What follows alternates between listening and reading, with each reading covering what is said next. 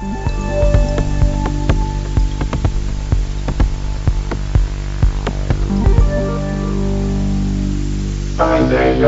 geek.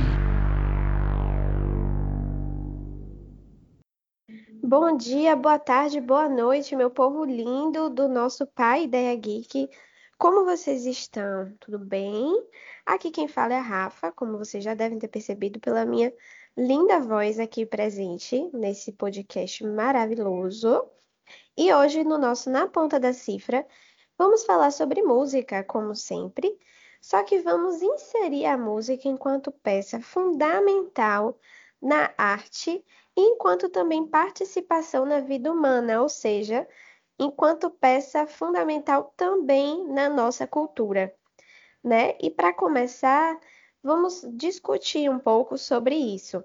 A gente sabe que a música ela é uma arte, obviamente, né? Ela é produzida por nós, vem sendo ao longo dos anos, dos milhares de anos, como já vimos, é construída pelos seres humanos e elas também encaixam na nossa cultura já que fazem parte de todo o nosso dia a dia e também vem sendo ao longo do tempo modificada, sofrendo alterações, sofrendo adições e faz parte de todo um contexto histórico que ao longo dos episódios a gente vai discutindo também sobre essa perspectiva histórica que acompanha a música ao longo desse tempo todo.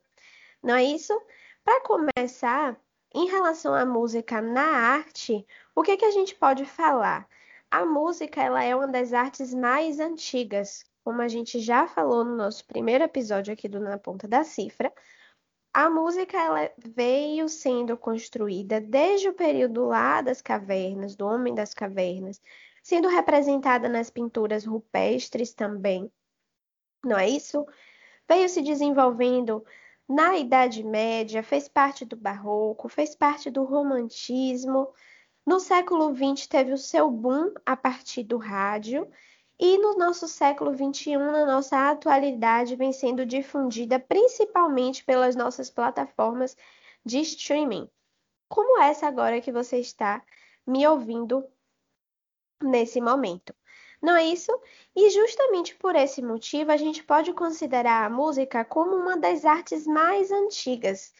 Embora o conceito em si de arte seja algo um pouco subjetivo, né? A arte em si, ela é subjetiva.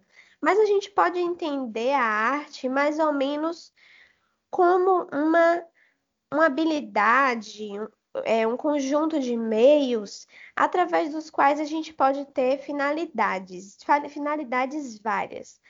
Não é isso? Pode ser uma finalidade mais prática, uma, uma finalidade mais teórica. A arte ela pode ser realizada de forma consciente ou não, de forma controlada ou não também. Então, a arte é algo mesmo muito abstrato, muito subjetivo, e é justamente isso que faz a arte ser tão legal e tão importante para a nossa vida. Não é isso mesmo? Quando a gente pensa em arte, a gente pensa em pinturas, esculturas, mas a arte está presente em vários outros aspectos que muitas vezes a gente não se dá conta, e um deles é a música. A música é sim uma forma de arte, é uma manifestação artística, não é isso? E, inclusive, como já dito, ela vem como uma das artes mais antigas que a gente consegue já datar, né? Já temos mesmo é, artefatos que nos comprovam que a música estava presente há milhares e milhares de anos atrás. Além disso, quando a gente pensa em música, ah, o que é música? Também considero ser algo abstrato, né? Mas pesquisando, o que é que a gente tem como estrutura fundamental da música? São três itens: o ritmo, a melodia e a harmonia. E aí, quando a gente junta essas três, esses três ingredientes, temos a receita do bolo, que é a música. Eu sou péssima em trocadilhos e analogias, mas tudo bem. O ritmo, ele é aquele movimento que você tem na música, não é isso? E a gente acaba até separando a música por ritmos diferentes. Então a gente tem axé, pagode, samba, várias coisas que a gente acaba, vários estilos, né, que a gente acaba separando a depender do ritmo que a música vai trazer para a gente. A melodia é mais a forma cantada, mas cantada não necessariamente com a voz. A gente consegue fazer melodia também com instrumentos. É quando a gente vai meio que passeando pela música com diversas notas diferentes, diversos acordes diferentes. E a harmonia acaba sendo como um eixo que vai trazer é, como uma base para a música, digamos assim. E também pode ser construída também em formas de notas e acordes, certo? E aí, assim, bem, bem conceitualmente falando, é isso que a gente considera como música, como a, quando a gente junta esses três itens: ritmo, melodia e música. Mas, justamente pela música ser uma forma de arte, eu volto lá à questão da subjetividade. Também considero que é algo subjetivo. E a gente já teve até aqui um podcast, um episódio, onde a gente falou sobre isso, né?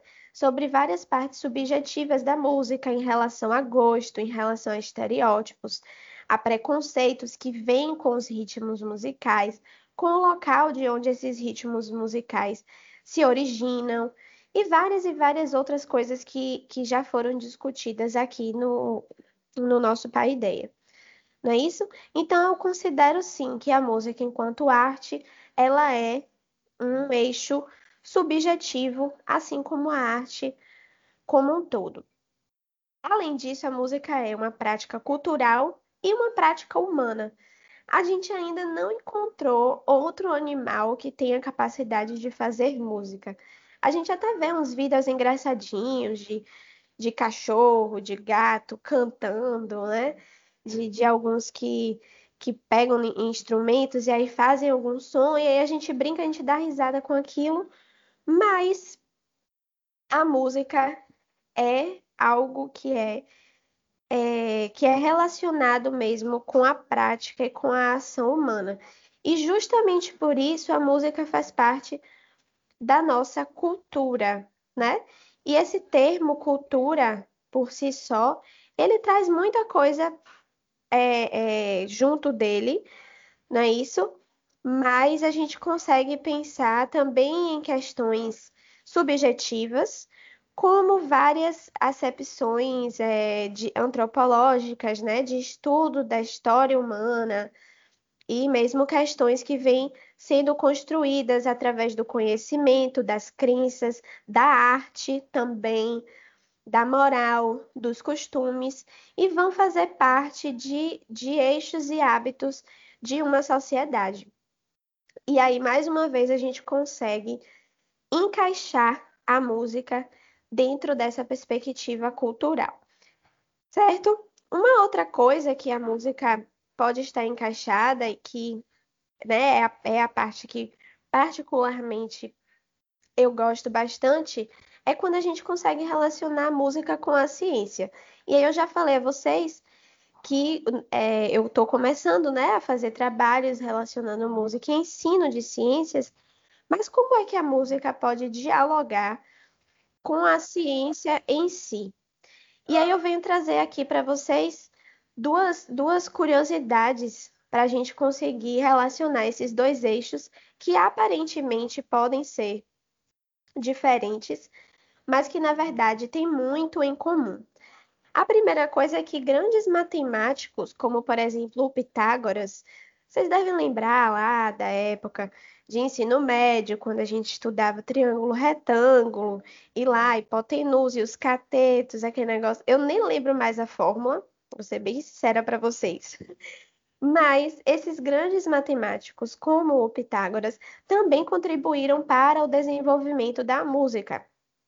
E aí, um exemplo são as escalas. As escalas são conjuntos de notas, né, de acordes que a gente consegue ir tocando em alguns instrumentos e formam um eixo para a gente trabalhar dentro da melodia da música, né?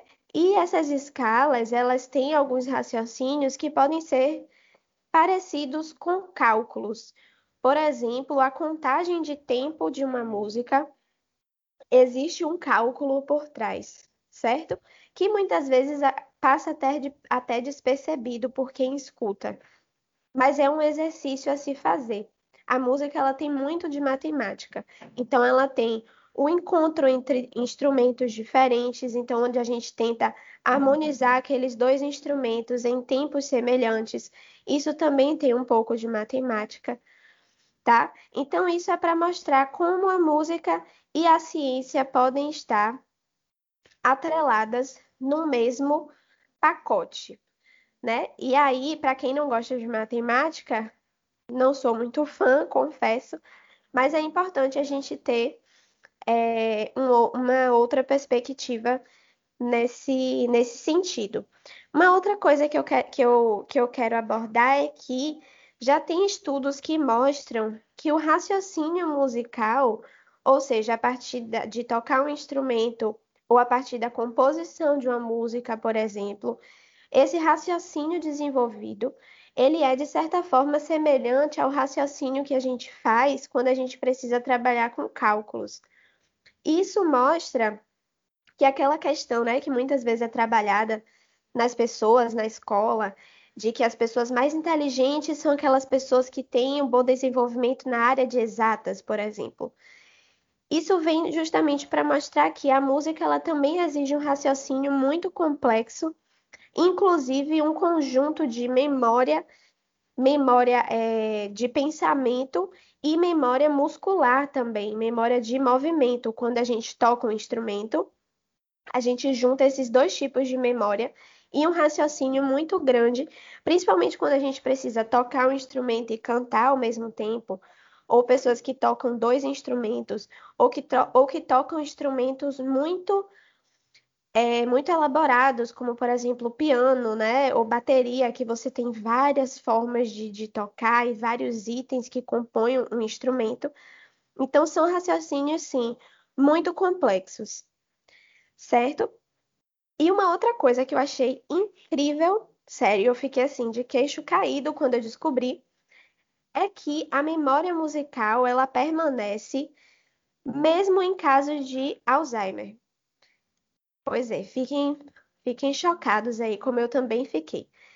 O Alzheimer, bem, bem resumidamente, senão a gente teria um, um episódio só para falar sobre isso, é uma doença onde as células cerebrais, né, que são principalmente os neurônios, eles vão se, degener se degenerando, vão morrendo, e aí eles têm é, uma perda de memória, certo? E uma perda também de função mental. Então, por exemplo, alguns sintomas como confusão também, né? Além do, da própria perda da memória, certo? E assim, o, a, essa doença ela é tão intensa que ela chega a afetar, inclusive, é, pessoas que esquecem o próprio nome dos filhos, dos pais, é, do, do marido, da esposa, de pessoas realmente muito próximas delas. E aí, quando eu soube disso em relação à memória musical, eu fiquei chocada justamente por isso, porque memórias que são construídas muito, muito, é, é, muito antigas podem ser perdidas né? Enquanto a memória musical, na, na maior parte das vezes, ela é mantida. E isso é porque são formas diferentes de memória, inclusive são locais diferentes do cérebro onde essas memórias são armazenadas, digamos assim. Então, aqui são exemplos de que a música tem tudo a ver com ciência. A gente consegue encaixar a música, é o que eu digo, enquanto peça fundamental mesmo na nossa vida, certo? Algo também que eu queria mencionar é que a música ela tá na nossa vida cotidiana, né? A música acompanha todos os nossos momentos, inclusive eu pelo menos sou assim, não sei vocês, mas eu tenho músicas para diversas ocasiões diferentes. Eu tenho músicas que eu gosto de ouvir quando eu tô triste, eu tenho músicas que eu gosto de ouvir quando eu tô feliz, eu, eu tenho músicas que eu gosto de ouvir para dançar, música que eu gosto de ouvir para sofrer mesmo, para ficar lá na bed. A gente bota as músicas e deixa a gente às vezes pior do que a gente já tá. A verdade é essa. Mas a música ela é tão incrível que ela serve para se adaptar a cada ocasião que a gente precisa dela. E acaba sendo algo também automático. Às vezes você tá, vai tomar banho, ah, vou botar uma música. E aí bota uma música. E nem, é, nem é algo que você pensa, que você raciocina sobre aquilo, mas é algo que você sente falta e automaticamente vai fazer. Então é isso, a música está nos acompanhando em vários e vários momentos da nossa vida. Inclusive, para muitas pessoas, a música é uma forma de diversão, como para mim, por exemplo, e imagino pra, que também seja assim para muitos de vocês que estão me ouvindo agora. A música ela é, ela pode ser um hobby, não sei se tem alguém aí que está me escutando que canta ou que toca algum instrumento, é, assim como eu. Ou a música ela pode ser também uma forma de lazer, uma forma de diversão, de distração. Às vezes a gente chega cansado do trabalho, tá lá num dia exausto, bota uma musiquinha para relaxar. Mas para muitas outras pessoas a música é uma forma de trabalho. Não é isso? Então a gente tem pessoas que cantam, que tocam instrumentos, que são produtores, que são empresários de artistas. A gente tem professores e professoras da área de música, inclusive teremos é, convidados aqui para falar sobre isso. Então, assim, é diversão para uns, é trabalho para outros, ou às vezes é trabalho e diversão também ao mesmo tempo. E isso é muito importante saber que a música consegue se encaixar no nosso cotidiano de formas muito diferentes e formas muito muito complementares, né? Então ela complementa mesmo a nossa vida de uma forma incrível.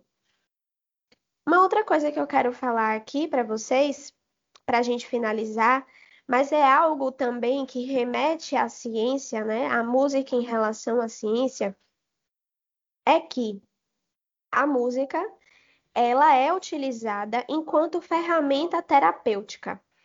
E aí existe uma série de, de itens e de situações em que a música é, a musicoterapia, né, que a gente chama, que é a terapia em forma de música, terapia com o uso da música, pode se encaixar. A gente ouve muito falar em relação à terapia ocupacional, né? Que é um tipo de terapia onde a pessoa ela precisa estar realizando alguma atividade que seja uma atividade principalmente que traga um, certo tipo de relaxamento.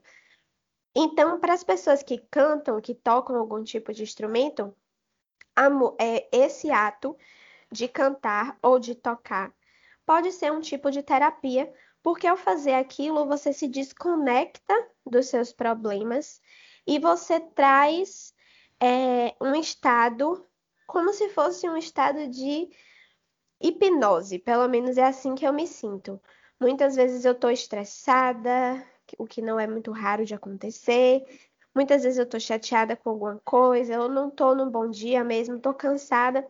E aí eu pego o violão, canto alguma coisa e é como se eu tivesse resolvido todos os meus problemas, pelo menos naquele instante em que eu tô fazendo aquilo, em que eu estou fazendo música, digamos assim, né? E eu, eu imagino que para outras pessoas podem, possam funcionar da mesma forma.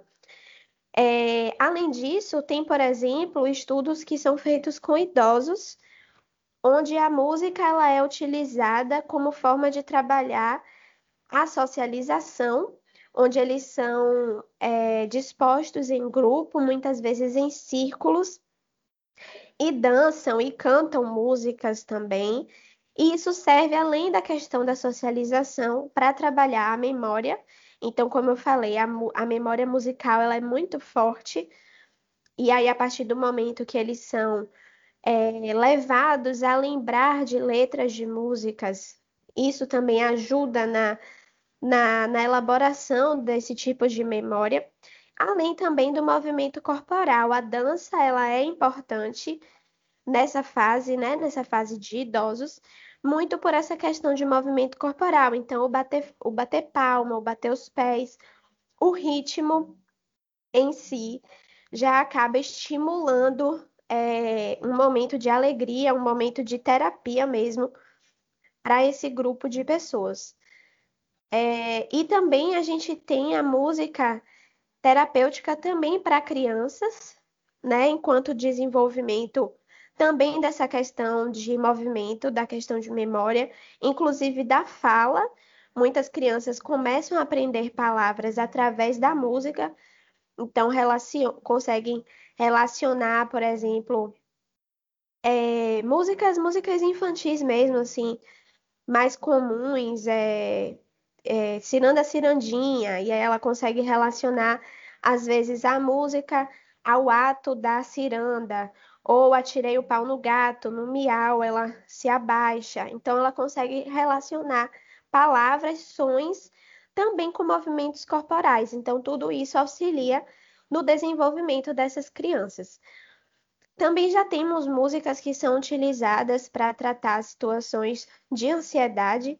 Então, são músicas que têm que tem mesmo é, uma melodia, uma harmonia mais calma, uma, uma, são músicas que trazem um relaxamento e uma concentração da pessoa que está escutando naquele momento presente né? O que alivia os sintomas de ansiedade, do pensamento no futuro, do medo do futuro, nessa, dessa angústia também.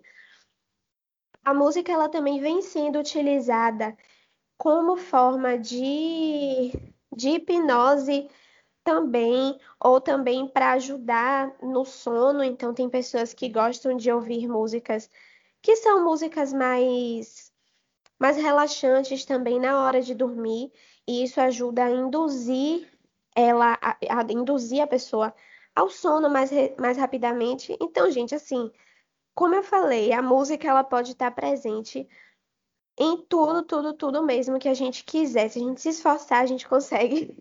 A gente consegue encaixar a música em tudo que é lugar da nossa vida, literalmente, literalmente mesmo. Então é isso. Nesse episódio de hoje, eu quis trazer para vocês isso, de como a música ela é importante para a arte e ela é importante também para a nossa cultura, para a participação da vida humana. E aí a gente acaba, quando a gente fala de cultura, quando a gente fala de arte, a gente acaba juntando a ciência também. Não é isso? Então, como já foi dito para vocês, é, a música ela consegue se encaixar em diversos eixos da, da nossa vida, é, como a arte, a cultura, a ciência, também a educação, que vamos ver em breve no, no próximo episódio, certo? Então é isso. Eu espero que vocês tenham gostado desse episódio, que vocês saiam daqui e prestem atenção. Saiam daqui é ótimo, se vocês estivessem aqui comigo, né? Mas que ao terminar de escutar, vocês fiquem com essa sensação mesmo de buscar onde a música está presente na vida de vocês, de pesquisar terapias, de pesquisar música consciência, é, onde é, quais são os tipos de pesquisa que estão sendo feitos acerca da música. Música é um tema tão amplo que a gente tem muita coisa para falar ainda nos nossos episódios, tá? E ah, não esquece de ir lá no nosso Instagram, no arroba Geek, e manda sugestões de, de episódios, de temáticas, não somente para o Na Ponta da Cifra, mas para os outros nossos, para os nossos outros quadros e outros episódios, né, que fazemos por aqui. Tá certo? Então eu espero vocês no nosso próximo episódio do, do Na Ponta da Cifra. E é isso. Bye! Eu nunca sei fazer isso certo. Mas tchau, galera.